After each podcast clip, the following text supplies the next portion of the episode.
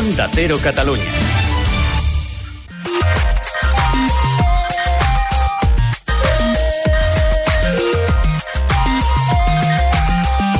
Made in Japan, amb Ramon Soler Padró.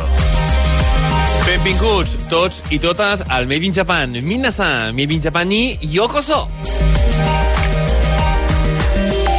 Al programa d'avui descobrirem com és que el passaport més ben valorat del món és el japonès. Uh, L'espanyol no es troba en una posició gaire més allunyada, però, sens dubte, si tens el, el passaport japonès, tens l'entrada garantida al major nombre de països. Realment és, és increïble.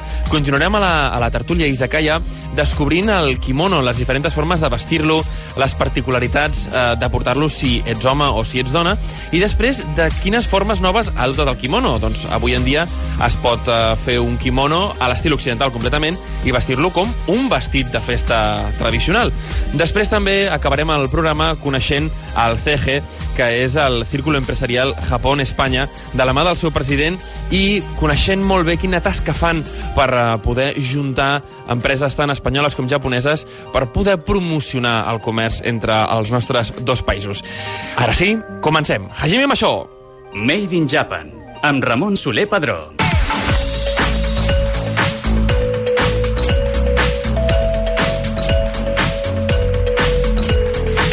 I comencem la, programa i la secció d'actualitat amb aquesta notícia que realment ens va sorprendre moltíssim, que diu que el passaport del Japó és el més valiós del món i que Espanya es troba a la cinquena posició. Um, el segueixen molt de prop Singapur, Corea del Sud, el Japó, vull dir, i nosaltres ens trobem en aquest uh, cinquè lloc, que està força bé, tenint en compte que els passaports malauradament menys valorats, i òbviament podem entendre molt bé el per què, uh, són els passaports de Síria, Iraq o, o Afganistan. Per uh, conèixer millor doncs, les raons que hi ha darrere doncs, d'aquesta espècie de, de rànquing de, dels passaports, Uh, tenim el Just Castillo, que és el, el nostre expert en, en geopolítica, perquè recordem que ell és uh, doctor en Relacions Internacionals per la Universitat d'Osaka. Benvingut al Midin Japan. Just, com estàs? Hola, molt bé, què tal? Explica'ns això, primer de tot, eh, rànquing per què? És a dir, per què és millor un passaport que un altre? Aviam, aquest és un tema molt interessant. Uh -huh. A veure, um, per, què, per què un passaport eh, està qualificat com a més important o més valuós que un altre. Mm -hmm. Per a Mhm. què serveix un passaport? Clar, per, per, no, per, per entrar en un país i que no, no demanar-te masses visats ni masses històries, Clar, no? Per tant, és a dir, un passaport tindrà valor en funció del nombre de països als que ens permet viatjar sense fer paperassa addicional, no? Mhm. sense tramitar visats, etc. Um, hi ha diversos índexs, eh? això no, no és una ciència exacta, això del, Mhm. del rànquing del passaport. No? Um, hi ha, hi ha diferents consultores arreu del món que es dediquen a, doncs, a mirar això, no? Mhm. quin, quin, quin tipus d'accés tenim quan viatgem amb determinats passaports. I n'hi ha una, que és segurament la més visible, de la qual tothom parla, que es diu Henley i Partners, Mhm. que enguany diu que el passaport japonès ha, diguéssim, ha superat el de Singapur Mhm. com a doncs, el passaport més, més important o més valuós del món. I sí, doncs normalment aquí trobem a, a les posicions capdavanteres trobem um, països com Japó, com Singapur, que són molt benestants, no? països europeus, mm -hmm. sobretot, i com deies, doncs Espanya ocupa, el passaport espanyol ocupa aquest any la cinquena posició amb Dinamarca, Luxemburg i Espanya. No? Està molt bé, no? Realment Sí. és, és, uh, està bastant, bastant ben repartit. Um, podem dir una mica de l'1 al, al 10? Quins, quins, quins hi ha en aquest, aquest rànquing? Mira, um, A l'1 està del Japó, està A l'ús clar. està el Japó en solitari, i el 2 s'ha quedat Singapur també en solitari. Després tenim en tercera posició Alemanya i Corea del Sud, en quarta Finlàndia i Itàlia, en cinquena, com ja us comentava, no? hi ha Dinamarca, Luxemburg i Espanya, en sisena França i Suècia, i en setena hi ha tot, tot, tot un seguit de països, no? Àustria, els Països Baixos, Portugal, Suïssa, i així. I, i aquest, aquest, aquest, aquest rànquing una mica en què es basa? Perquè, um, o aquest, o en general els rànquings, no? És a dir, uh, amb quants... Uh, bé, ho farem així divertit, no? Amb quants, Sí. amb quants països pots entrar gratis? És a dir, sense, sense demanar visat? A, a nivell turista, no? Perquè, clar, Clar. si tens la, la visa japonesa, què vol dir? Que pots anar gairebé a qualsevol país i tens allà tres mesos d'estada de turista? O, o com va això? Aviam, la, la dif les diferències són realment molt mínimes mm -hmm. i per, per una persona doncs, que fa viatges força convencionals, no? un turista mm -hmm. doncs, convencional, una persona que viatja per negocis, la, la, la diferència és pràcticament imperceptible. Mira, Uh, hi ha una altra consultora que es diu Passport Index, uh -huh. tothom ho pot buscar si vol a passportindex.org, uh -huh. i aquí doncs, ens permet comparar molt fàcilment aquests diferents passaports. No? Mireu, entre el, eh, entre l'espanyol i el japonès, uh -huh. la diferència principal és, per exemple, Espanya no necessita visat per anar a Burkina Faso, i els japonesos sí. Una de les grans diferències és la Xina, uh -huh. òbviament. Els japonesos, el passaport japonès, és un dels molts pocs països que té accés sense visat a Xina. Uh -huh. Els passaports europeus poden accedir-hi, però només visat. en trànsit. Uh -huh. És dir, hi ha, sí, sí, sí. hi ha una Això opció... ho conec, perquè jo he estat a, a la Xina en trànsit. Sí, i, hi ha una opció, però només si estem en trànsit. Mm -hmm. Si no, ens cal tramitar un visat. Altres països també, eh, com Mongòlia, per exemple, doncs pels japonesos és um, totalment sense visat. Nosaltres, en aquest cas, hauríem de tramitar un visat que ens el donarien a l'arribar a l'aeroport o bé tramitar-lo al, al consulat, no? Mm -hmm.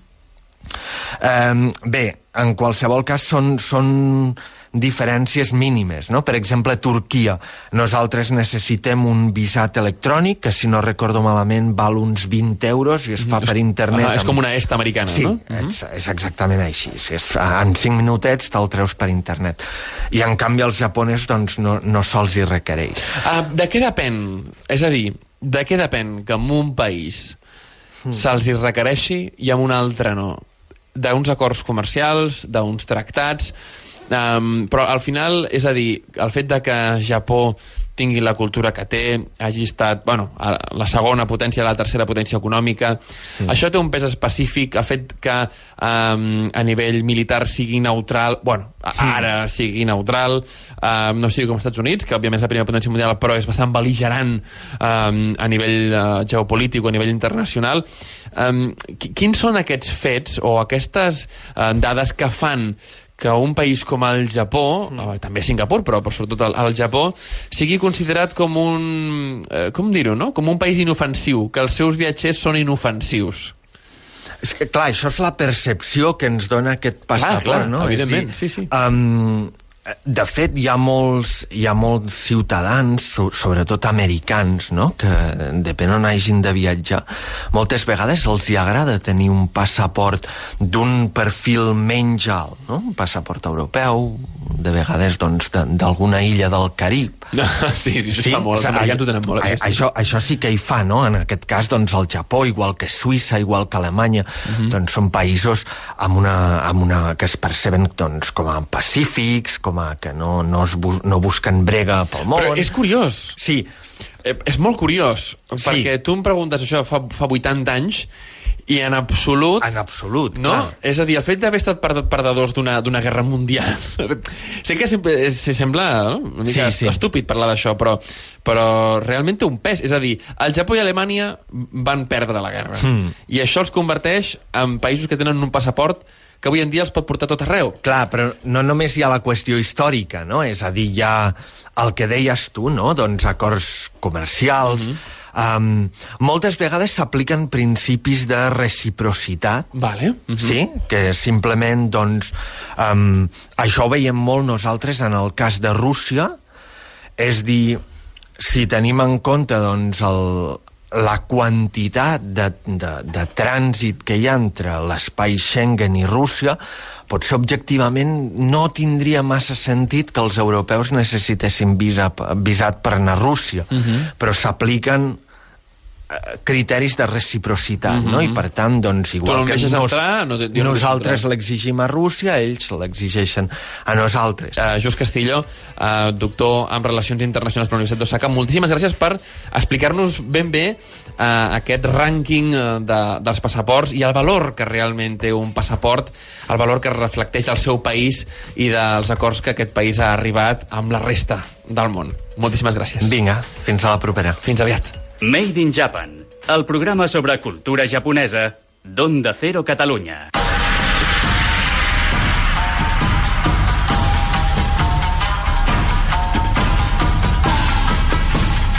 Doncs eh, ja la tenim aquí, la tertúlia Izakaya. Recordeu, Izakaya, el lloc en el qual els japonesos perden la vergonya. I avui us volem xerrar sobre el kimono, la peça de roba més icònica d'Orient. Uh, potser no coneixereu els noms d'altres peces tradicionals uh, tant japonesos com de la resta d'Àsia, però sí segur que coneixeu el kimono. Uh, hi va haver un moment en el que el kimono relacionava més amb una bata de sortir al llit, eh, aquí a, a Occident, que no pas amb, amb la realitat d'aquesta prenda en si.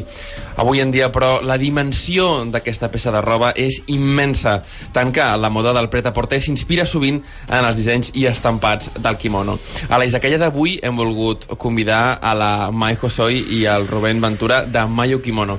Bienvenidos al Made in Japan, Mike. ¿Qué tal? ¿Cómo estás? Hola, ¿qué tal? ¿Qué tal, eh, Rubén? ¿Cómo estás? Muy bien, muy bien. Eh, para empezar, mm, conozcamos un poco los orígenes del, del kimono. ¿Por qué en Japón se, se empieza a desarrollar esta pieza de, de ropa? ¿Y es originaria de Japón o, o viene de alguna, de alguna otra parte? De primero la gente se envolvía tela en el cuerpo, Ujú. solo cuerpo. Y cada época cambió forma de kimono. En el siglo XVII el kimono tiene ya la misma forma de hoy. ¿En serio? Sí. O sea que realmente es bastante antiguo, ¿eh? Sí. Ajá, ajá. Eh, después del siglo XVII, eh, cada época diferente moda de kimono, como ropa de Occidente tiene moda, ¿no? Ujú. O sea que va cambiando un poco Sí. el estilo de los diseñadores y todo esto. Sí. Y mm, podríamos hablar que mm, eh, el, el kimono realmente mm, eh, se originó en, en Japón o procedía de algún otro sitio de Asia. Eh, Sí, Asia. ujú, o sea, Creo ven- que eh, es- no estoy seguro, pero de China y Corea influencia muchísimo. Ajá, muy interesante. Em, luego, claro, cuando nos hablamos un poco del, del kimono, vemos em, que el hombre y la mujer no visten igual, ¿no? El kimono, es decir, hay, hay formas distintas de, de vestirlo y hay también mm, tipo de kimono para hombre y para, y para mujer. Em, ¿Qué diferencias hay para quien no lo ha visto nunca? Vale, so, tenemos eh, muchas varia- variedades de kimono, Ujú. pero normalmente el kimono de mujer tiene muchísimo color eh, bordado, eh, dibujado, Ujú. pero hombre de kimono es simple, negro o su- azul, eh, oscuro y gris. Eso es mucho más, mucho más sobrio, ¿no? Sí, sí. Claro, desde el, de, Rubén, desde tu punto de vista, eh, que, que, claro, para un occidental muchas veces el tema del kimono se confunde muchísimo, ¿no? Hay piezas eh, que sean diferentes del kimono de un hombre al kimono de una mujer. Bueno, por lo que he visto, el- normalmente lo que decía Mike, que el, el kimono de mujer tiene como más colorido, es como más, mm, tiene motivos incluso dibujados que son, tienen un significado. Y normalmente el hombre es, es algo para mm, ocasiones más formales o para situaciones más, eh, un poquito más serias. Ujú. Aún así, las dos piezas eh, actualmente es- la usan para eso, para celebraciones o para eventos muy especiales, incluso para ir a comprar algo muy importante o, o alguna ceremonia, algún cumpleaños. Claro, sí que es verdad que hoy en día en Japón se, se sigue usando el kimono y a veces pues eh, no hace falta ir a, a lugares muy rurales o muy tradicionales en el mismo Tokio, eh, en el metro o en Shinkansen, pues puedes encontrarte gente, incluso gente muy joven, ¿no? Vistiendo, vistiendo el kimono. ¿En qué ocasiones em, eh, una persona en Japón decide pues ponerse el kimono? Sí, tenemos una celebra- celebración Ujú. de Seijin no Hi Ujú. y significa eh, soy adulto. Sí, tiene 20 años, eh, jóvenes lleva kimono para celebrarlo. Claro, cuando haces 20 años tienes esa celebración, digamos, de la mayoría de edad, ¿no? Más o menos. Aquí son 18, en Japón son 20 y te pones el, el kimono. Y, y es curioso porque eh, en- en- ves a mucha- cuando ves a gente joven llevarlo, ¿no? Eh, tienen un montón de complementos el kimono. Es decir, sobre todo el, el de mujer, el de hombre también, ya iremos quizás más tarde, pero el de, el de mujer tiene muchos complementos. ¿Qué complementos lleva un kimono de mujer? Normalmente más de 20 cosas. ¿En serio? Sí. Más de 20. Sí, más de 20. Y- Pero eh, obi es muy importante. Obi es como cinturón, Ujú. eh, atar el kimono. Ujú. Y hay muchas maneras para atarlo. Claro, el, el lazo que vemos detrás, Sí, ¿no? Que sí, es muy bonito, pero es muy... ¿Tú te lo puedes hacer? ¿Tú podrías hacerte tu propio Sí, lazo porque lobby? yo eh, soy profesional. Pero normalmente eh, te va- alguien Mm. poner la kimono. Mm, mm. Y aparte del, del obi, eh, tenemos más complementos. Por ejemplo, uno que, que sí que aquí suena mucho y que cada vez se lleva más, un poco occidentalizado, es el, el tema del jaori, ¿no? El, el- Mm. La chaqueta del kimono. ¿Qué es exactamente? Sí, haori es la chaqueta de kimono. Sí, normalmente eh, lleva encima de kimono. Por eso de, eh, de frente Ujú. es abierto. Ujú. Porque puede, ser, puede ver el kimono, ¿no? Ah, vale, vale. Y, y con el tema de ver el kimono, en el tema de, de quizás de la, de la mujer, em, ¿influyen los colores en la época del año? Sí, cada época diferente en moda mm. y colores diferentes. Por ejemplo, e- época de guerra, eh, prohibido usar eh, colores de claro. ¿En serio? roso y amarillo, no, solo muy oscuro. Negro, marrón, Sí, sí, azul, Sí, mm, ¿no? Sí, Azul aunque, aunque eh, mujer. Ujú, ujú. Eh, y ahora vamos a un poco al, al- al tema, digamos, del, del calzado, ¿no? Porque el calzado es, es- es importante también, supongo, ¿no? Los zapatos que uno lleva a la hora de, de ir con kimono, en el caso de una mujer.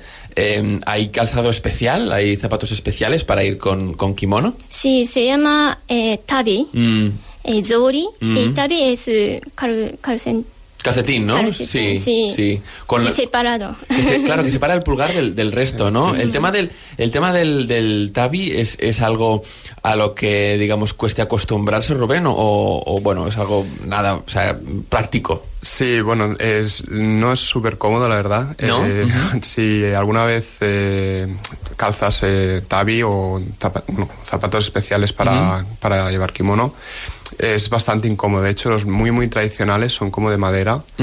y llevan como dos tablas y hace mucho ruido, es muy característico. Pero yo llevo en casa. Ah, lo llevas en casa, ¿eh?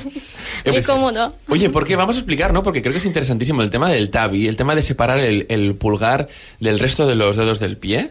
Em, ¿Qué razón hay para, para hacer eso? Es decir, ¿hay una razón que sea puramente práctica? ¿Es estético? ¿Qué, ¿Por qué? Mm, creo que más sano. Mm, creo que. mm. ¿por qué? Y tabi, mm, tabi significa, otra, ma- ah, otra significa, Mm. es viaje. Oh, vale. Porque siempre eh, caminando Ujú. eh, de, de pie Ujú. y lleva zori, Mm. eh, tabi y viajar. Vale, se dice que es un calzado de viaje, ¿no? ¿Cómo decirlo? Vale, vale, vale. Puede tener algún sentido dentro del, del tema de, de, de la suturación del pie, incluso, ¿no? Como, como, como comentabas, como más, más saludable. Em, recogiendo esto y yendo un poco a la, a la vertiente masculina de esta, de esta forma de vestir del, del kimono. El kimono de hombre mm, también tiene muchos muchos complementos, ¿no? Un kimono de hombre, Sí. estoy pensando, em, para bueno, la gente que haga artes marciales aquí que le va a sonar, es la hakama, ¿no? El, el pantalón. Em, ¿Qué complementos tiene también un kimono de hombre? De hombre, hakama es eh, de época de Taisho. Es mujer también llevaba. También, ¿verdad? Sí. Incluso en los Porque- templos sintoístas hay, hay Sí, ¿no? sí. Sacerdotisas con... Mm. ujú. Porque ah, antes de época de Taisho eh, no llevaba hakama eh, mujeres. Porque esa época eh, podemos eh, cycling Ujú. Ah, puedes ir, ir- en, en- en bicicleta. bicicleta. Ah. Por eso debemos ah, usarlo. Ah, ostras, qué interesante. Esa época, época Taisho es un poco Segunda Guerra Mundial, un Sí, poco sí, antes, ¿no? sí, sí. Entonces, eh, eh, el tema de la hakama para la mujer es para ir en bicicleta. Sí. Qué interesante. Eso no, no, no, no lo hubiese jurado nunca. ¿Tú has puesto, te has puesto una, una hakama alguna vez, Rubén? Sí que me he puesto, la verdad. Y bueno, es eh, interesante la pieza. Eh, bastante apretada, un poquito en, el cinturón. Pero bueno, sí, es muy cómodo. Además, para creo que para artes marciales se utiliza bastante. Sí, bueno, eh, yo te lo digo de, de pura tal porque me dedico un poco a esto también. Y sí, realmente es, es- es muy cómodo, ¿no? Pero el tema de la hakama en mujer, sí que es verdad que en Japón se ve, pero sobre todo en, no, no sé si lo diré bien, pero en sacerdotisas shinto, ¿no? Que llevan la hakama roja, o- sí. ¿verdad? Eh, ¿Hay alguna razón por la que las sacerdotisas lleven hakama? Eh, porque Creo claro... que más formal. Soy, Vale. Por ejemplo, yo Mm. llevaba eh, graduación de universidad. Ah, sí. Mm, porque más formal que kimono. Ah, ¿en serio? O sea, llevar hakama es más, eh, mujer es más formal Sí, que llevar sí. solo kimono. Eh, por ejemplo, eh, cuando casamos Sí. mm, con mi marido, Sí. el mari- mari- mi marido llevaba Claro. cama. Os casasteis en Japón, entonces, ¿eh? Vaya, oye, podríamos hacer otro, otro capítulo aparte del tema de las bodas en Japón. Sí, sí, sí. Sería buenísimo. Em, claro, es decir, cuando vosotros os casáis, em, también hay un kimono de boda.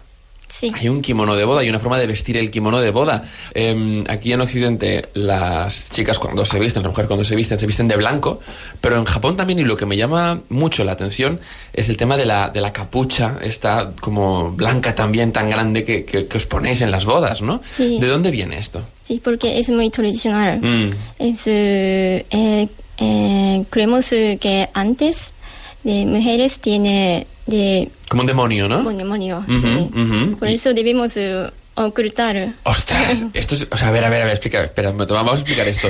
Eh, Rubén, esto de que las mujeres tienen un demonio, ¿esto de, eh, de dónde viene esto de que las mujeres No sé un- bien, bien. eh, creo que lo que quiere decir es como que hay que ocultar como los cuernos de, de un demonio. ¿no? Ajá. Como, Sí, eh, ¿no? Y por eso se cubren un poco la cara con, con esa, esa concha. Ostras, es, curiosísimo, ¿no? Un poco eh, nos recuerda a la, a la figura del, del Hanya, ¿no? Que era esa Sí, mujer sí, endemoniada, ¿no? Un poco.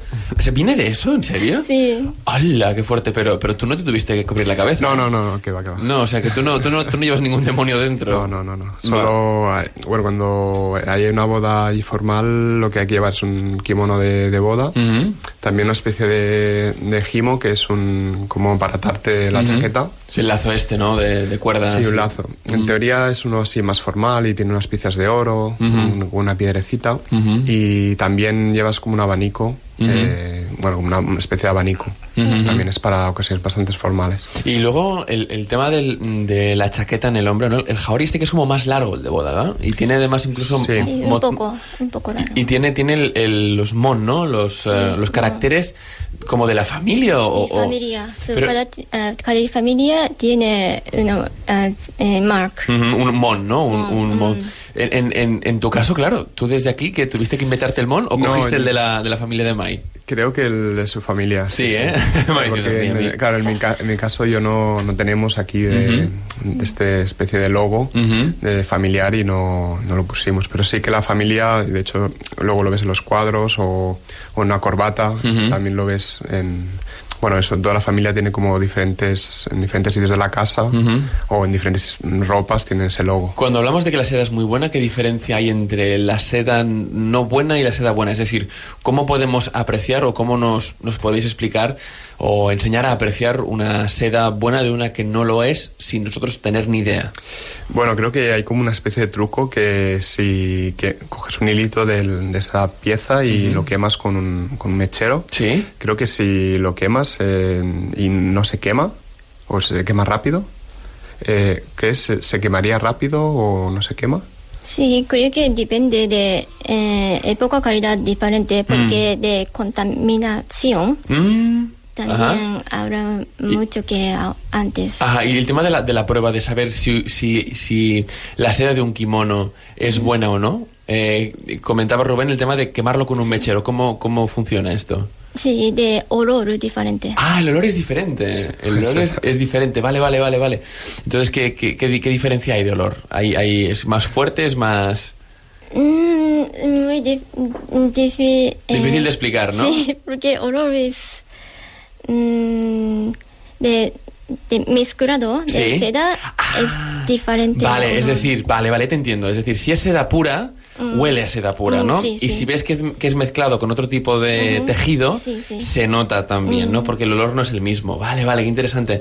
Entonces, eh, los kimonos así antiguos, digamos, de los años 40 y tal, eh, son mucho más buenos y entonces es más fácil trabajar con ellos, ¿no? O- Sí, además es el- la tela es mucho más agradecida al tacto, o sea, es como más, mm, pro- más cercano a la piel, porque también el, el material, de hecho, que creo que la seda se acerca mucho al material del pelo. Ajá, Entonces, vale. De hecho, a veces para lavarlo, depende en qué situaciones, se puede lavar con champú también. ¿En serio? Sí, sí. Ostras, qué divertido, lavar con champú. Sí, vale, vale, vale, vale, vale. Entonces eso, las eh, bufandas es una pieza también súper interesante que, bueno, que está creando Mai. Y bueno, también hay amigas que tienen que hacer otras piezas como bolsos y tal. Eh, Entonces a partir del kimono se pueden hacer muchísimas cosas.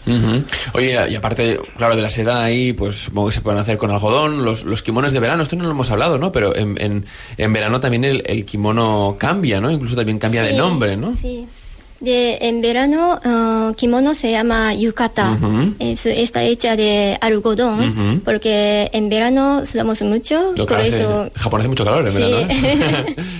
y entonces, claro, se lleva el, el, el yukata y la forma de, de llevarlo es parecida a la del kimono porque, a ver, te van a vestir el kimono lleva muchas capas un kimono tradicional, ¿no? Es decir, lleva uno de fuera, uno de medio, uno de dentro, pero claro, en verano eso es inasumible, o sea, en verano hace mucho calor. Sí, Entonces, pero más fácil. Ujú. Yukata más fácil. Claro. Solo obi eh, y yukata Ujú. y un poco de ataru. Ujú. Atarlo y ya está. Sí, ya Ah, está. facilísimo. Muy Muy, bien. Eh, Oye, y y lo que, lo que más me ha llamado la atención cuando antes eh, preparábamos eh, esta tertulia es el tema de que, que me comentabais que hay la, existe la posibilidad de, de hacer cuadros de kimono. Y Sí, esto sí. me encanta la idea. Sí. Un poco. Bueno, es una idea también que se le ocurrió un poco a Mai, que mm, bueno, viene de varias eh, de varios pensamientos. Por ejemplo, cuando alguien se casa allí, el, el kimono de la madre, por ejemplo, o el kimono de la bueno de la boda no tanto, pero el de la madre, pues solo se usa para esa ocasión, para ¿En la boda. serio? Sí, sí. Ostras. Entonces, eh, claro, es una buena forma de darle otra vida, eh, convirtiéndolo en, convirtiéndolo en un cuadro y que esa madre lo pueda tener en el comedor y un poco recordar ese día especial. Entonces, ¿es un montaje especial o es simplemente que exponemos el, el- Porque eso sí que lo he visto. El tema del kimono es ponerlo eh, con la parte trasera mirando, ¿no? Hacia Sí, adelante. el tema es, eh, bueno, Ma hizo, estuvo haciendo muchísimas pruebas y hizo al final como una técnica que también era el kimono sin cortarlo, solo eh, doblándolo en una madera y consiguiendo hacer un cuadro. La idea es que si alguna vez en el futuro quisiera deshacerlo, se podría hacer deshacerlo. También es interesante, eh, comentamos también que los dibujos son muy bonitos y que a veces tienen como una especie de historia y esa historia pues también es interesante tenerla como en casa y bueno, cuando venga la familia, los amigos, lo que sea, y puedes explicar un poco de qué va. Ah, Vale, vale. Sí que es verdad que eso aparecen muchos motivos, incluso en la parte interior de los kimonos. Sí, sí. Los kimonos de hombre, eso sí que, que me había fijado, que tienen los las historias estas que contamos Sí, sí. por dentro, por el forro de dentro y no por fuera, ¿no? ¿Por qué es esto? Porque dentro sí, nadie eh, puede ver, ¿no? Mm. Pero solo puede eh, disfrutar por sí mismo. Ah, un poco egoísta esto, ¿eh? Pero en cambio el de la mujer lo puede disfrutar todo el mundo, ¿no? Pero el del hombre es solo él. Oye, mira, esto lo voy a disfrutar yo solo. más secreto, sí, sí. O sea, qué interesante, qué interesante. Em, dentro del, del- del mundo del, del kimono hemos hablado bastante de, de cómo, de cómo llevarlo y tal, pero hay mm, todo un, una- un arte en cómo hacer el kimono, cómo hacerlo, ¿no? ¿Cuál es la forma tradicional de hacer una pieza tan, tan majestuosa como, como el kimono? ¿Cómo se hace? ¿Cómo se fabrica un kimono? So, normalmente kimono más de 20 personas ¿Cómo? sí, ¿En serio? mm, profesionales. Por ejemplo, eh, eh, coser manga y, y tin- tinto, tinto de eh, kimono Mm. y, y bordado, Ujú. todo diferente profesional. ¿En serio? Sí. O sea, cada, cada, cada persona de esas persona, 20 hace sí. una parte del, del kimono y forman todos parte de un mismo taller. Eh, ¿Están todos juntos? ¿O uno hace una parte y luego la envía a otro y luego la envía a otro? ¿Cómo funciona esto? Y cada persona diferente forma. Ujú, Por eso, ujú. eh, probarlo Ujú. y luego coser otra vez. Oh, vale. ¿Y, y hay un hay un algo así como un diseñador? Eh, ¿Hay un señor que hace el diseño del kimono y luego eh, el resto van, a- van cosiendo las partes? ¿O cómo funciona esto? Eh, por ejemplo, forma es siempre mismo. Siempre. Bueno, no, Por hay eso. formas distintas a veces, ¿no? El tema de las mangas, por ejemplo, el tema de las mangas. Sí, mangas eh, antes de casarse Sí. de manga larga. Claro. Pero después no puede llevar. Oh, qué curioso. ¿Y por Eh, qué? debe ¿Qué, cor- qué- cortar. qué significado tiene la, la manga esta tan larga? Eh, es como sinto, sintoísmo. sintoísmo. Ajá, Ajá, sintoísmo. Es- De jóvenes, eh, jóvenes tienen manga larga y eh, las chico, los chicos eh, piensan muy bonito. Ah, vale, vale, vale. es que es como algo atractivo, ¿no? Atractivo. El de llevar la manga larga. Y luego cuando te casas, pues ya atractivo fuera. A cortar, a cortar la manga. Ajá. Entonces hay una, hay una persona que hace cada parte del, del kimono. Sí. Y, mm, pero todo depende de una persona que ha pensado cómo va a ser ese kimono, qué bordado va a tener detrás, o, o, cada, o más o menos cada artista hace su parte. ¿Cómo funciona esto, Rubén? Bueno, hay un artista que, bueno, cada, de hecho, hay artistas que tienen como su marca y hacen kimonos de, y esa, ese kimono es de ese artista. Uh -huh. De hecho, hay como artistas muy famosos que hacen el dibujo, toda la historia. Y de esto hay muy poquito, cada vez hay menos gente que, de hecho, están quedando poquita gente que pueda hacer estos dibujos originales. Entonces también es una de las cosas que se está perdiendo un poco en Japón, que es como ese artista que dibujaba el, todo el diseño uh -huh. y de hecho pues ya hay artistas muy famosos y ahora hay cada vez, cada vez bastante menos. Uh -huh. Oye, para, para, acabar antes de despedirnos, eh, quiero que tengáis la, un poco la, la oportunidad de, de explicarnos eh, qué es lo que hacéis, lo habéis explicado también un poco, pero qué es lo que hacéis en, en Mayo Kimono y, y, sobre todo esa segunda vida que le dais al, al kimono que pienso que es, que es muy, muy interesante. Bueno, eh, Mayu significa eh, gusano de seda. Uh -huh. y entonces nosotros cogemos un poco el nombre Mayu no kimono, pues un kimono relacionado con el gusano de seda uh -huh. o la seda. Y el tema que es hacemos... El gusano, es decir, el gusano de la seda del kimono, ¿no? Sí, sí, sí. Uh -huh. Entonces lo que hace Mai, de hecho, es eh, hacer esos vestidos. eh, también trabajamos mucho con chaquetas eh, Haori. Y ahora lo que está yendo mejor son las bufandas, que a la gente le, le gusta mucho. También hacemos el tema de cuadros, de encuadrar el, el kimono en un cuadro. Uh -huh. A todo esto, pues también trabajamos mucho desde el punto de vista de la moda, hacemos muchas eh, fotos bastante profesionales. Uh -huh. el, tema, el tema es, eh, bueno, acercarnos eso, sobre todo a la moda de así más de revista o uh -huh. de editorial de moda para acercar un poco lo que sería la moda de Japón a, aquí a Barcelona o a Europa. Bueno, sin duda, quien, quien no haya visitado aún el, Instagram de Mayu no Kimono, os lo, os lo recomendamos, es tal cual, eh, Mayu no Kimono. Las fotos son impresionantes y realmente sirve de inspiración eh, para todas aquellas personas pues, que queráis decidiros por empezar a probar esta moda japonesa tan increíble que, que nos llega aquí, ya, tan, ya sea por, por la forma más tradicional o bien pues por esta, esta novel back o esta nueva forma de, de interpretar la, la, moda japonesa. Mai, Rubén, Rubén y Mai, muchísimas gracias por venir al Made in Japan. Muchas gracias. gracias. Y os vemos muy pronto. ¡Matane! Made in Japan, el programa sobre cultura japonesa d'Onda Cero Catalunya.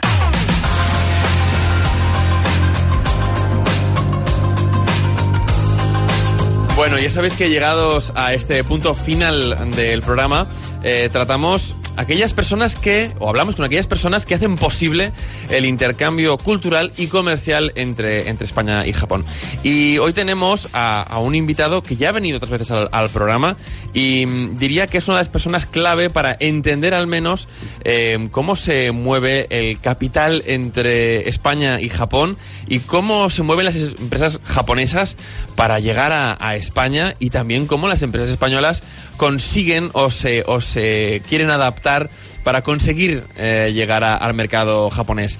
Eh, seguro que, habiendo dado esos datos, ya sabéis que estamos hablando de Jorge Laseras, presidente del Círculo Empresarial Japón-España. Bienvenido al Made in Japan. ¿Cómo estás? Hola, muy bien, muchas gracias. Encantado de estar con vosotros. Aquí. Bienvenido de nuevo, bienvenido de nuevo. Oye, hoy vamos un poco a hacer una, una especie de, vamos a decirlo así, como de, de monográfico sobre, sobre la tarea que vosotros realizáis tan importante para aquellas personas o para aquellas empresas que, que, bueno, quieren establecer relaciones, vamos a hacerlo primero, digamos, de España hacia Japón, eh, y dicen, oye, mira, el mercado japonés me interesa, ¿qué es lo que debo hacer? Primero de todo, ¿hay un interés cada vez, digamos, más pujante por el mercado japonés por parte de empresas españolas? Sí, sí, lo hay. Y, y esto eh, lo demuestran las cifras, por ejemplo, de los últimos 5 o 10 años de eh, crecimiento de las exportaciones españolas hacia Japón. Esto es evidente. Sigue habiendo, eh, por cierto, algo que es o- objetivamente cierto, es una especie de, de, de temor o de presunción de que, hombre, que, que es difícil hacerlo. ¿Por qué? Porque es un país que está muy lejos, es un país con una mentalidad distinta, una sociedad distinta, pero yo diría eh, la, la cantidad eh, progresivamente de empresas españolas que se van sumando a este, digamos, pool exportador español hacia Japón, que el año pasado se ha estimado que está sobre las 9.000 empresas, lo cual no está nada mal. Yo creo que el crecimiento de este pool es continuo y eh, esperamos, y las empresas también lo esperan, que este acuerdo que se firmó ya hace ahora más de un año, el acuerdo EPA, eh, que es el acuerdo eh, de, de partenariado eh, económico entre la Unión Europea y Japón, que por supuesto va a ayudar a todas las empresas europeas y también a las españolas, va a potenciar eh, todavía más esa posibilidad de exportar desde España hacia Japón. Eh, vamos a, a un poco intentar romper una lanza a favor de Japón eh, en versus a otros países asiáticos. Es decir, eh, mucha gente dentro del nivel eh, empresarial, nivel económico, dice, oye, claro, pero está China, ¿no? Tú que conoces muy bien la cultura japonesa, muy bien el- la forma de trabajar eh, japonesa, ¿qué ventajas ofrece o qué, qué diferencias positivas ofrece el mercado japonés frente a un mercado chino o- surcoreano? Eh, bueno, co- conozco menos eh, el mercado chino y el mercado coreano o surcoreano, pero desde un punto de vista japonés, yo creo que lo que lo que se puede decir y se constata en todos los ejemplos de éxito de las empresas españolas que están exportando a Japón es eh, la, la lealtad. Es decir, es, es muy difícil eh, penetrar en el, en el mercado. Eso es verdad. Es muy difícil, pero se puede hacer. Se puede hacer con constancia, se puede hacer con profesionalidad, se puede hacer eh, mm, vigilando muchísimo la calidad del producto y del servicio que se ofrece. Pero una vez eh, te has ganado al, al consumidor eh, japonés y, y- y por ende a tu importador o tu representante en Japón, eh, yo diría, eh, es un poco un tópico, pero yo diría casi es para toda la vida. Eh, no es cierto, pero, pero quiere decir que hay una lealtad muy grande por parte del consumidor japonés hacia aquellos productos y servicios eh, que él quiere comprar y que son atrayentes y que se les ofrece garantizándoles una calidad que son que es la calidad mm, que ellos están buscando. Curiosamente, esto que me estás comentando hace relativamente poco vi por, eh, no sé si era un reportaje en, eh, por la televisión o donde exactamente, se hablaba de que la- el gran problema que tienen las marcas hoy en día es la fidelización del cliente, ¿no? Es algo que hoy en día en Occidente es casi imposible. Es decir, eh, antes pues una marca sacaba una línea y tal y sabías más o menos que la gente te siempre iba a comprar esa marca, ¿no? Hoy en día, como casi todo el mundo hace de todo, es un poco complicado el tema que el, que el cliente diga, no, no, es que mi marca es esta, o yo me identifico con esta marca, ¿no? Eh, Podríamos decir que un poco el, público japonés o, la clientela japonesa siguen aún, digamos, con esa voluntad de fidelizarse a algo, de identificarse con una marca. Yo creo que sí, E- evidentemente el mercado de marcas blancas, el mercado, digamos, el mercado de, de- de bajo nivel, también existe en Japón, obviamente, pero, pero claro, Japón eh, no se puede comparar con China, pero pese a todo, Japón es un mercado de 120 y tantos, casi 130 millones de personas. Luego es un mercado muy eh, grande desde un punto de vista de número de personas, por otra parte, es un mercado rico, con un poder de compra muy rico. Japón eh, es la tercera potencia económica mundial. Luego, eso hace que haya millones de personas que lo que priorizan no es el precio, aunque evidentemente hay que ir con cuidado con el mismo, pero no es el precio, sino es la calidad, la imagen que se le da y el servicio que se da realmente cuando compran. eh, eh, por eso eh, hay una relación muy interesante, que además se ha visto en los últimos, pues no sé, 15 o 20 años, a medida que el turismo japonés fue viniendo a España, fue conociendo España, fue conociendo a las marcas españolas, etcétera, cuando vuelven a Japón, una vez han visto marcas de prestigio en España, vuelven a Japón y siguen buscando esas marcas. Luego, eh, eso eh, yo creo que es el apoyo, el, el- el apoyo eh, que el turismo puede dar a la exportación y la exportación al mismo tiempo al turismo. Luego, es muy importante vigilar. Eh, Primero hay que tener perseverancia, lo dice eh, todas las empresas que están en el tema. Eh, si una empresa eh, tiene restos de stocks, y estoy haciendo un símil ya un poco ridículo, y lo que quiere es liquidarlos en jamón, que no lo haga, que no vaya. Eh, si por el contrario una empresa, como lo están haciendo 9.000 empresas españolas, eh, quiere eh, introducirse en el mercado español, ha de, ha de planificarlo bien, ha de buscar el partner adecuado, si no lo quieres hacer tú directamente porque es caro y quizá en una primera etapa eh, muchísimas empresas, y me parece es una buena, una buena solución, buscan un partner que les ayude a entrar al mercado japonés. Y después hay que tener perseverancia. Evidentemente no hay que eh, aceptar eh, que, que se va a perder dinero durante montañas de años, evidentemente no, pero los primeros años a lo mejor no se rentabiliza mucho el esfuerzo inversor que se está haciendo para entrar al mercado. Bueno, no hay que ponerse nervioso, hay, que, hay que minimizar obviamente esas pérdidas, pero hay que insistir, insistir y trabajar para conseguir realmente rentabilizarlo. Y a partir de ahí, simplemente es un mercado ganador. Todas las empresas eh, que están en Japón, y las que llevan ya años dicen lo mismo. Nos ha costado, pero una vez lo hemos conseguido, eh, para muchos de ellas, Japón es un mercado prioritario, un mercado exportador prioritario. Es un tema cultural 100%, claro, porque hablas de la perseverancia, que es uno de los valores más japoneses que existen, ¿no? O sea, que un poco para, para poder triunfar o, o, o al menos para poder establecerse en Japón hace falta ser un poco japonés, ¿no? Podríamos decirlo un poco, un poco así, ¿no? Pues eh, si no japonés hay que entender, hay que intentar entender mucho la Empatizar mentalidad. con... Exactamente, porque evidentemente eh, si lo que queremos es introducir o hacerlo en función de nuestra cultura, digamos, tradicional mediterránea, de rápido, rápido, rápido, y, y, y esto, improvisar, que por cierto, esta cultura también, afortunadamente, está cambiando en España, ya cada vez se hacen menos las cosas así. También los españoles estamos, estamos eh, haciendo las cosas eh, seriamente, con planificación, etcétera, etcétera, pero evidentemente eh, lo, que, lo que uno tiene que hacer cuando va a un mercado es adaptarse a ese mercado, no pretender que los consumidores se adapten a tu mentalidad. Si se hace eso, eh, eh, y, y, evidentemente ofreces un producto de calidad o unos servicios de calidad, eh, bueno, eh, es, es, un, es un binomio ganador. Quiere decir, por eso, eh, desde, desde CG, en la medida que podemos y, de una, y, y modestamente, lo que estamos haciendo es promover ese concepto, promover el concepto de que uno, Japón es un mercado interesante, es un mercado difícil, pero es un mercado que se puede trabajar y ganar, y eh, intentar transmitir a las empresas españolas que no lo sepan, aunque ya empieza a saberse porque es, una, es un tema eh, importante a, nivel de la Unión Europea, que este acuerdo eh, que firmó la Unión Europea y Japón hace algo más de un año es un acuerdo que puede apoyar, que puede ayudar, que puede impulsar más, evidentemente, los esfuerzos que ya las compañías españolas eh, están realizando. Pero hay que subrayar, y en esto hay que reconocerlo, es muy difícil exportar un euro a Japón. Muy uh -huh, difícil. Uh -huh. Luego, ima imagina, imagínate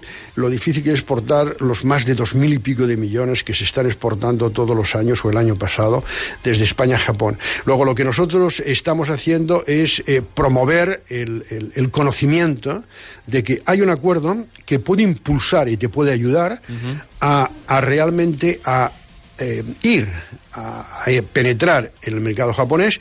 Eh, arropando el esfuerzo que tú empresarialmente tienes que seguir haciendo. Bueno, dentro de esto y lo que comentabas de, de, de adaptarse, ¿no? Eh, hay un ejemplo que es muy claro si, si, si uh, alguno de estos oyentes ha podido entrar en un Zara japonés. Por poner un ejemplo, un Zara japonés. El Zara japonés es muy japonés. Los colores, tal. No tiene nada que ver con el Zara de aquí, aunque ponga Zara y los japoneses lo relacionen con España, porque el Zara lo conocieron, pues, mmm, visitando durante los 2000 eh, Barcelona, Madrid, cualquier ciudad eh, española, ¿no? Dentro de, esta especie, digamos, pues de ¿no? De, de, pedagogía que hacéis de la, de la cultura empresarial eh, japonesa, vamos a ver un poco a la inversa. Es decir, eh, ¿crees tú o ves tú que hay un interés creciente de empresas japonesas por el, el mercado español? Y si eso a su vez también incita otra vez el hecho que eh, empresas españolas que se conviertan en eh, partners pues de, de estas japonesas luego quieran probar suerte con este mismo partner japonés que acaba de aterrizar en España, luego en Japón. Bueno, pues sí, eh, en cierta medida sí. Eh, ha habido un cambio, un cambio de, estrategia de alguna forma. Eh, la, la penetración de las empresas japonesas en, en- en España de hace unos eh, 20 años, por decirlo así, con la llegada de empresas importantísimas como Sony, como Honda, como mm, eh, Yamaha, que introdujeron eh, fábricas en España. Eh, esa, esa ola eh, ya pasó. Ya pasó porque eh, desde un punto de vista industrial eh, es complejo Claro. por los costes, etcétera, etcétera, producción en España. Pero a eso ha dado, ha dado paso a una segunda ola, es decir, hay un interés de, de Japón por España, por supuesto. Lo que está pasando últimamente, en los últimos años, es que ese, ese interés se está canalizando a través de, o bien llegada de empresas no industriales, japonesas, no industriales a España, o bien la compra por parte de empresas japonesas de empresas españolas. Vale. Luego, es muy, por, por ejemplo, pues no sé, la, la célebre entrada de Panasonic de- en el capital eh, de Ficosa. Este es un ejemplo, pero hay muchos más, ¿no? Es decir, entonces, eh, de alguna forma, eh, lo que eh, muchas empresas japonesas están haciendo, en vez de empezar de cero, en vez de establecer desde cero su operación eh, eh, aquí en España, bueno, eh, mm, eh, analizan eh, cuáles son las empresas importantes, punteras del país, empresas que están abiertas también a la entrada de capital japonés, porque tiene que haber un interés por parte de, lo- de las, de, las dos, eh, de los dos sujetos, y a partir de ahí establecer una alianza que en principio, eh, en principio son alianzas de win-win.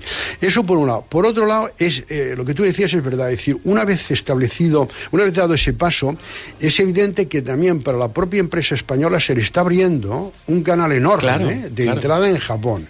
Eh, por ejemplo, eh, he participado en, en reuniones en donde las propias compañías japonesas decían, oiga, lo, estamos proponiendo una tercera fase, que es además eh, las compañías japonesas, eh, a través de y de la mano de empresas españolas, eh, se, están, se está haciendo, están eh, diseñando y est- están ejecutando proyectos en terceros países. En terceros países, ¿de qué tipo? De todo tipo, pero por- sobre todo en países, por ejemplo, Latinoamérica. Evidentemente la cultura, etcétera, etcétera. Bueno, ahí realmente sí que somos clave, porque realmente sí que es aún más acusada la diferencia, si hablamos de una diferencia brutal entre el pensamiento mediterráneo y el japonés, ahora imagínate el pensamiento latinoamericano, eh, o bueno, sí, o sudamericano con el japonés, ¿no? Ahí sí que verdaderamente podemos ser un puente intermedio, ¿no? Como bien decías. Eh, exactamente, sí. Pero por otro lado, eh, las empresas eh, japonesas decían, bueno, pero por otro lado, a ver, además del mercado japonés, eh, las empresas japonesas, afortunadamente, tienen posiciones muy importantes de liderazgo en muchísimos países del sudeste asiático, incluyendo China. Entonces, eh, muchas empresas japonesas eh, decían y ofrecen a sus socios españoles, oye, si os interesa aparte del mercado japonés, otros mercados asiáticos, quizá yendo juntos de la mano, nosotros os podemos ayudar a entrar con nuestra estructura, etcétera, en esos mercados. ¿Qué es lo que está pasando? Por ejemplo, eh, una, una inversión eh, que ha sido eh, un proyecto estupendo, eh, que por cierto nosotros de CG le dimos el año pasado uno de nuestros premios Quecho a, a la gran empresa española Gestamp.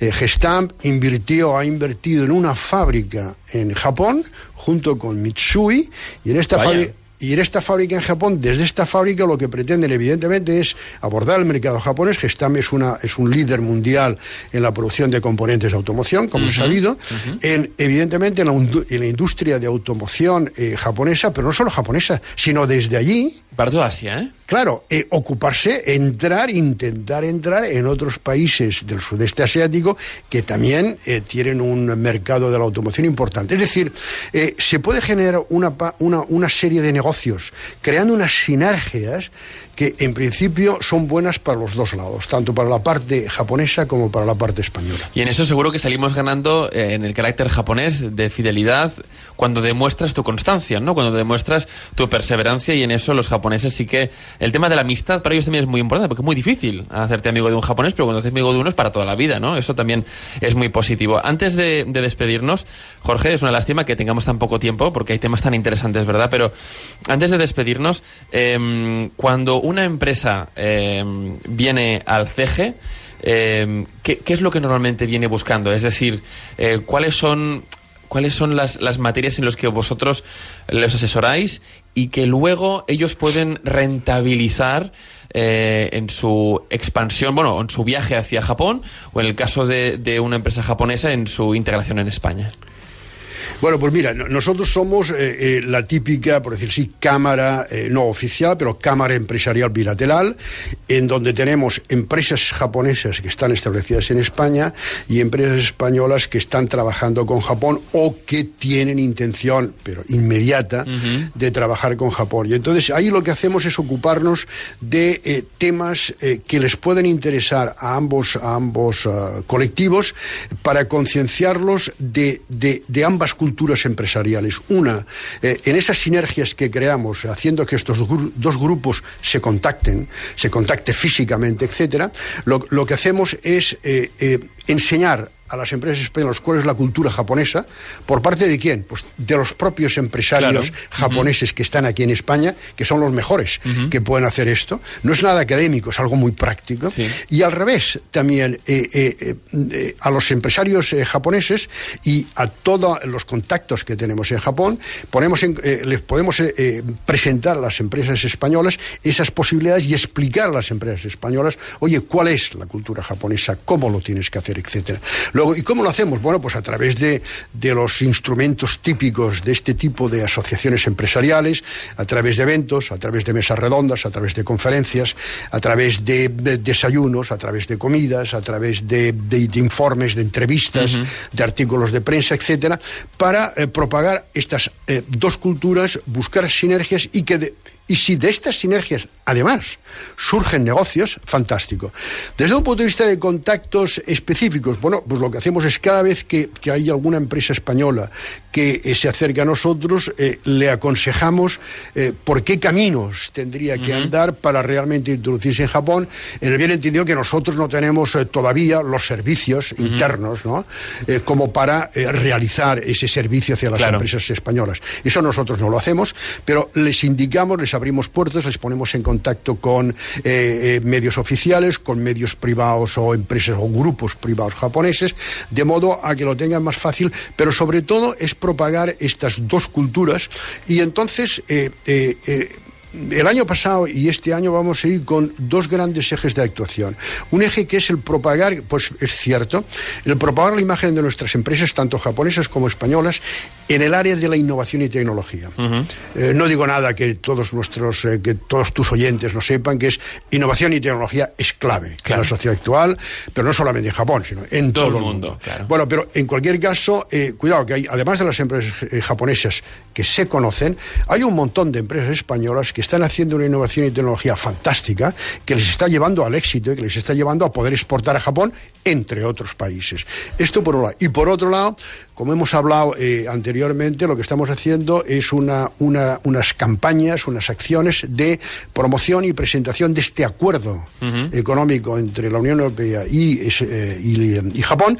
¿Para qué? Para que nuestras empresas lo conozcan y eh, se interesen por él, profundicen en él y vean de qué forma ese acuerdo les puede ayudar a desembarcar en Japón. Fantástico, fantástico. Jorge Laseras, desde el Círculo Empresarial Japón-España. Eh, déjame darte las gracias por ser promotor de este intercambio, ya no solo comercial, que también, sino cultural de entre, entre España y Japón y hacer posible pues que las dos, eh, bueno, las dos naciones, los dos países podamos seguir creciendo en sinergias y sobre todo ahondando en, eh, en nuestros aspectos culturales y, y, del día a día, ¿no? Que al final uh -huh. pues eh, nos une, lo vemos en este programa cada día y realmente pues eh, nos pueden parecer culturas muy distintas, nos pueden parecer formas de hacer muy distintas, pero en el fondo eh, son muy complementarias, ¿no? Lo que comentábamos y, y quizás un poco el eje también importante a la hora de abordar el tema de los negocios negocios en Japón, que es la perseverancia. Es algo que quizás aquí no estamos tan acostumbrados, pero que una vez eh, quizás rompes esta, esta barrera cultural o te adaptas a, a, esta forma de hacer, luego sí que mm, se valora muchísimo la forma de ser española, mediterránea y tal por parte de los japoneses, con lo que parte de ese trabajo, digamos, pedagógico, didáctico lo hacéis vosotros y desde que os queremos dar las gracias. Jorge Laseras, hasta la próxima. Muchas gracias a ti, hasta la próxima. Un placer estar aquí. Arigato gozaimashita. Arigato. A Onda Cero Catalunya, Made in Japan.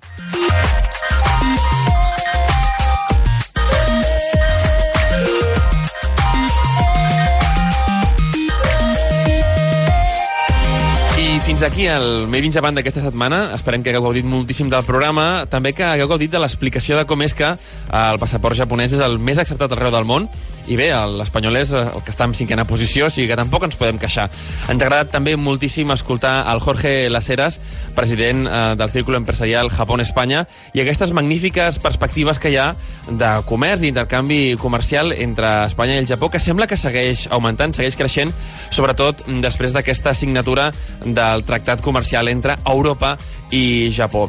També ens hauria agradat doncs, que aquest programa us hagi servit per aprofundir més en la moda del kimono, en com vestir-lo i en quines formes eh, té avui doncs, eh, la manufactura del, del kimono tradicional per colar-se a la nostra moda més urbana. Així doncs, us esperem la setmana que ve recordant eh, que també podeu escoltar el programa al podcast, al lloc web de Onda Cero Catalunya, al iVox i també a iTunes. Així doncs, ens despedim fins la setmana que ve amb molt més Made in Japan, amb molta més cultura japonesa aquí, a Onda Cero Catalunya. Mataraixo!